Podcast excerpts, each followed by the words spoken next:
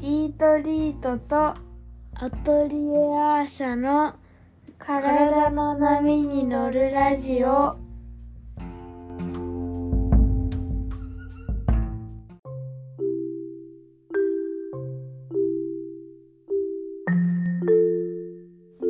はい、こんにちは。イートリートの小林静香です。アトリエアーシャの池田咲です。今回は時間ぴったり大好きピッタさん。いやこれ大ね、丈夫いやいやあの私が言ったんですよ静香さん があれであの講座の時におっしゃってたんですよ。うん、でね、いや私これ聞いてびっくりしたんですよ。うん、あのピッタの方はね、時間に性格っていううん、特徴がありますよね。うん、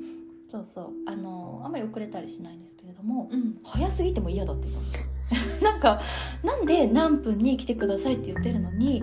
あの遅れてくるのもそのピッタの人としてはありえないしでも早く来すぎるのもありえないって言ってて、うんぴったりが好きなのうん、で静香さんが断言した時に 「おお!」って私は本当に「おお!」ってなんかこううんびっくりしたんですよね。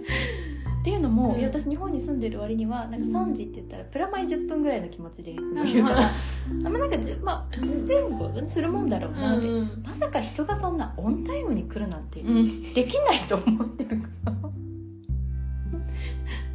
ちょっと先にあの言い訳しとくと、仕事の時だけですよ。らあまあまあまあそうねプライベートは別に本当に10分とか30分のレンジがあっても全然怒りもしない何も考えないようにうんうんうんむしろなんか遅れるって言われたら別のことして過ごすんだけど、やっぱ仕事してる時ってうんうんなんかもう5分単位5分単位というか1分単位で物事が動いてるから特に料理はねそう、うんもうこの例えば料理教室が始まる10分前までに何をするかっていうのが結構スケジューリングされてるんですよね。うんうんその中に結構くだらないことも含まれてたりするスタッフとちょっとバカな話をしておきたい教室の前にとか スケジュール入ってるんですね入ってますまかないの時に面白いこと言って今日も楽しかったなと思って上がらせたいとか考えてんですよ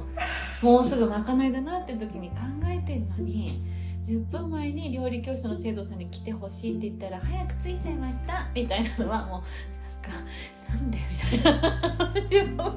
前に来たら私がユミさんと話せないでしょみたいな気持ちになるんですよ、ねちゃんと計画してるからそねれです計画ですね、そうい計や画が崩れることが多分時間を変更させられた時のピッタさんのちょっとイラみたいな、そこですよねそれですみんな考えてないんでしょそこまで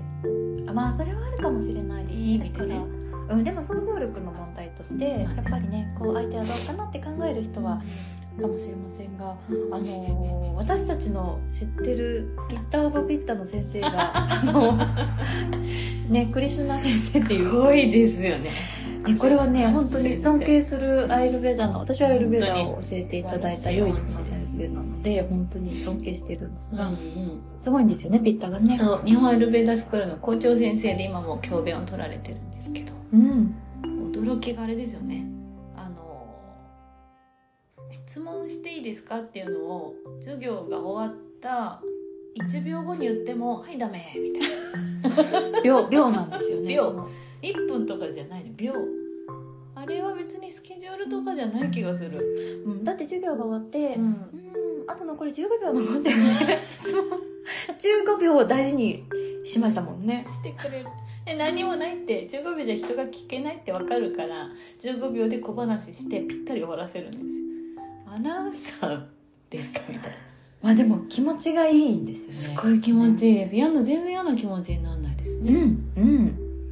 でもあれだけその、うんコントロールできるっていう、なんかこのうんうん全能感とは言わないですけれども、うんやっぱりピッカの方ってうん自分がコントロールできるっていううんその、なん有能感とういうんか、うんああいうのすごく大事じゃないですか。そうですねただただ流されてるとかうん巻き込まれてるとかじゃなくて、うん委ねてるとかじゃなくて、自分が手綱を握ってるっていう、うんうんその感じ、そうですね自分が動かしてるっていう意識ね、それとこうタイムマネジメント能力の高さってやっぱなんかつながってる気もします、そうですねうん、そうだと思うあと遅れるより早い方がいいあれだなっていうのは多分それなのかなまあでもぴったりがいいですもんねぴったりがベストでまあそれでちょっと気遣いを見せるんだったら3分前とかうんうんなんかお友達の家に行く時とかも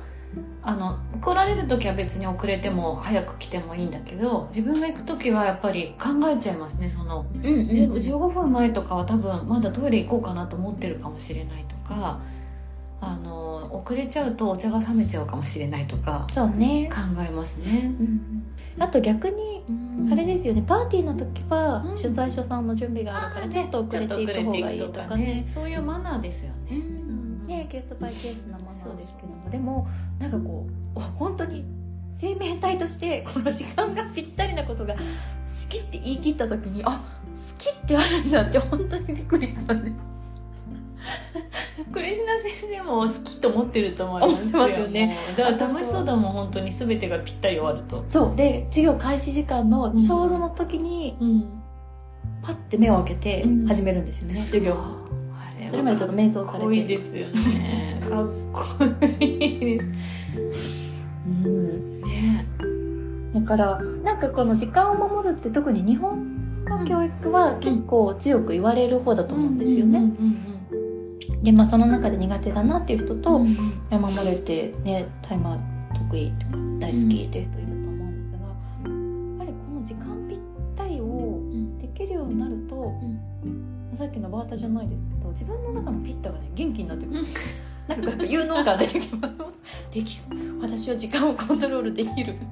えさきさんいつもラジオの時とかでここ来てくれる時すごい時間気にしてくださいますもんねめっちゃ気にしてますちだょっってと遅れるとかよりも早く来るのとかもこうちょうどいい感じで来てくださるなって気づいた日があって早く来た時ぐるぐる回ってますもん私がなんか時間ぴったり大好きな話しちゃったからだなと思ってすごい反省しましたでもいやなんでなんでなでんかもそういうの大事だなって思いますそうかうんこのぴったりの快感をね